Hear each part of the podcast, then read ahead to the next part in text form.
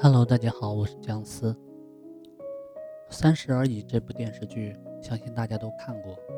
相比较大家讨论的渣男，在剧中顾佳除了特别能干外，而且呢还喜欢走捷径。他以为捷径是自己最近的路，实际上是最远的路。比如，他接手了太太圈里面李太太家的茶厂，本来想缓解危机。不曾想，却跌入了一个大坑，让自己更加被动。思前想后之后呢，顾家退出了自己费力经营好久的太太圈。他终于明白自己和他们不是一路人，继续在一起，对方对自己不能提供丝毫的帮助。很多时候，我们和顾家一样，总想进入某个圈子。然后靠着他们实现自己的价值，这实际上是错误的。彼此根本不是一路人，所以从对方身上肯定也很难实现自己的价值。一直在找圈子，除了不能提升自己，还会浪费自己大量的时间。在剧中，顾家的做法我们都能理解，可是这真的没什么用处。比如。为了混圈子，他顶着家里的经济压力，花重金买了爱马仕包，努力地融入这个圈子。本以为进入圈子就能事半功倍了，但不曾想是事倍功半。丈夫许幻山对她的做法非常不满，在一次争吵中曾警告过她：“听好了，不是所有的事都可以抄近道，明白吗？”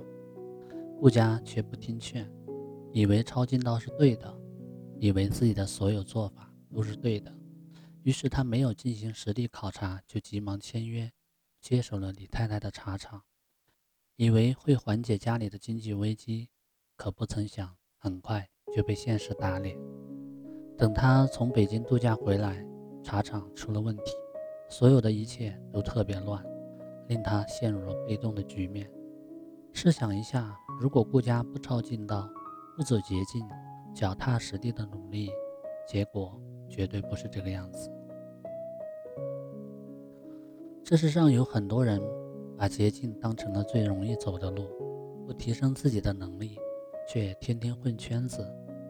如果圈子里的人段位不一样，那么你就成了这个圈子里面的韭菜。你可能会在圈子里面付出很多。但是大家依然看不到，因为在这个圈子里，你就是个打杂的。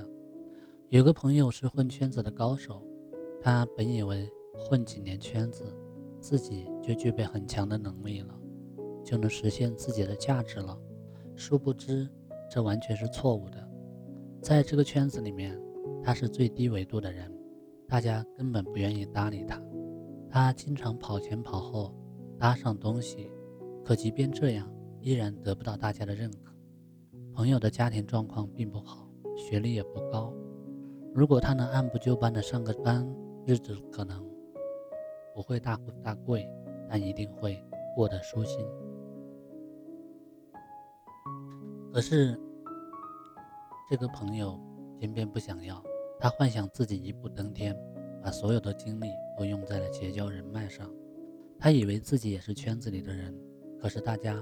只是把他当成了一个跑腿的，混了几年圈子，没有丝毫的用处，经济水平没有丝毫的提升。后来朋友终于懂得了这个道理，可是这一切太晚了。很多时候，我们总是能依靠别人实现自己的价值，为了能在大树底下乘凉，到处去找大树。可实际上，如果你有时间，自己也可以成长为大树。现在的朋友没有了走捷径的心态。而是努力的做好工作，那么收入暂时很低，但是一家人生活的还是不错的。我不否认捷径有时候是好走的路，但你要具备这个实力。如果你跟别人完全不在一个段位上，那么不要轻易走捷径，因为最终受到伤害的是你自己。永远不要幻想一步登天。要懂得脚踏实地，一步步的实现自己的价值。就算暂时没有实现，那么你也没有必要着急。一个人只要坚持下来，努力的做好眼前的路，那么最坏的结果也是大器晚成。念大学的时候，当大家都在为了工作找关系的时候，有个同学却不这样，他努力的提升自己的技能，努力的打磨自己。当有知名企业去学校招聘的时候，他顺利的应聘上了。当时大家都特别羡慕他，觉得他的运气实在太好了。其实不是他运气好，而是已经做了足够的努力。他知道捷径不好走，所以选择了慢慢的累积。不积跬步，无以至千里。如果一个人能坚持下来，能懂得提升自己的重要性，不去混没有的圈子，时间长了，怎么可能没有一个好结果了呢？任何时候都要知道，如果和别人没有同等的段位。那么你所奢求的捷径就是一个大坑，倘若掉进去，可能就再也出不来了。希望你不要想着一直走捷径，认真走好未来的每一步路，只有这样，人生才会更加精彩。